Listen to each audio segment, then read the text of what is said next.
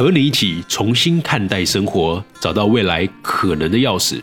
这里是雷蒙三十。Hello，雷蒙三十进入第二周啦，希望你会喜欢目前的模式。我们周间以两个短篇幅、十五分钟以内的音频内容，还有周六的三十分钟的问答形式来回答读者们的问题。其实话说回来，也因为这个节目，让我和我老婆每个周六都能来好好的对话一下，我觉得挺好的。当然，下周之后不定期就会有而立人物采访的内容了，但因为要透过对话来展开他们的故事还有选择，所以篇幅应该会是一个小时左右的长篇幅。一想到剪辑可能需要两个多小时，我又要头晕了。好了，回到本期的 EP 零四。我想先回答读者的一个问题啊，因为 EP 零三的问答一开始我说了一句话：现在一个人的成就坐标系已经不像陆地，而是像海洋。所以就有读者进一步的问说：哎，能不能把这句话展开来说明？好像听不太懂。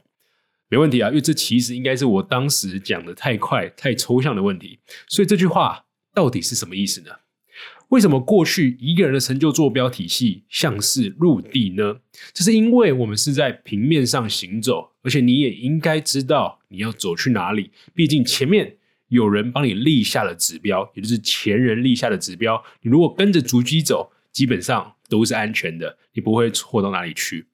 然而，因为科技跟工具的进步，资讯传播的方式已经加速改变了。过去认为历久不衰的跨国大公司，也有可能。突然倒地，新型的大型企业的成立也只需要短短两三年。未来个人的成就坐标体系，其实我认为不会像是陆地，有着明确的前人的指标，你可以知道往哪里走，而且走得很安全，而会更像是海洋。我们从二 D 的平面到了三 D 的三维空间之外，而且在大海之中，因为变化极大，我们必须要自己去探索，去找到适合的节奏，风险可能会更大，但也。更加自由，更能找到你自己的价值使命感。其实啊，我过去学管理学的时候啊，常常听到老师们说，职业发展我们必须先选择发展好的行业，再从中选择好的企业，最后在这间企业里面找到你得做的职业，也就是一种行业、企业、职业的坐标体系。听起来挺正确的，但如果我们仔细的去想，加上现在变化极快的环境来看，你会发现这样的职业发展坐标正在松动。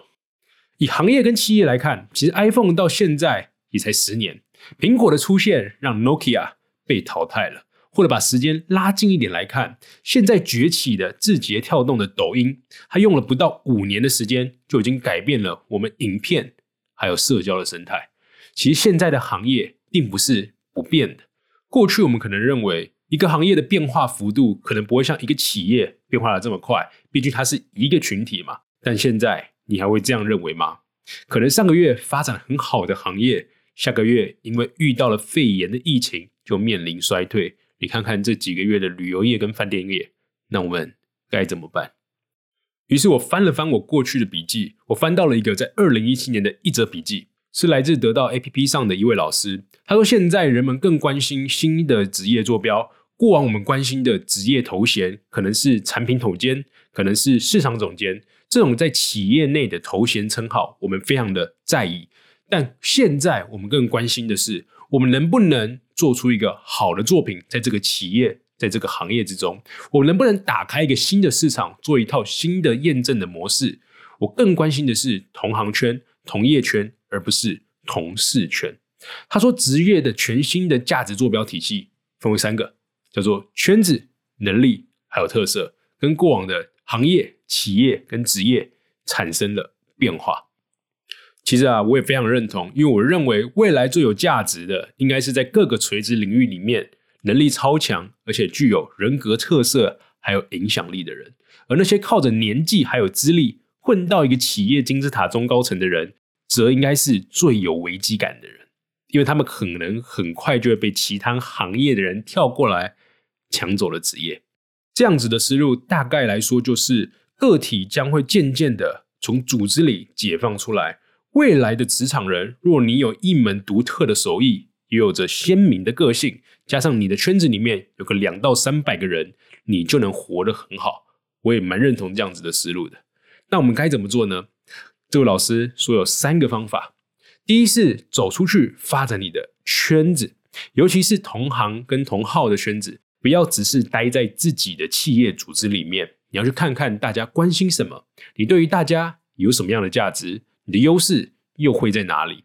所以第二是找到这三个问题的交集，持续的去做累积，去累积那些大家关心的，你能提供给大家价值，还有你的优势，这三个问题交集的能力标签，最后是去放大。你的特色其实不太夸张的说啊，现在是个个性化的年代，连品牌跟你说话都需要有个人设，才能打造好品牌的形象跟 IP，才不会让你觉得这个品牌没人味、没温度，让你觉得好像没有办法互动。只可惜台湾的教育从小就告诉我们，我们不要太去凸显自己，我们的教育默默的让我们压抑了我们自己的天性还有特色，然后我们就渐渐的成为了一个。没特色的好人了，这才是最大的风险。好，今天的内容差不多就到这。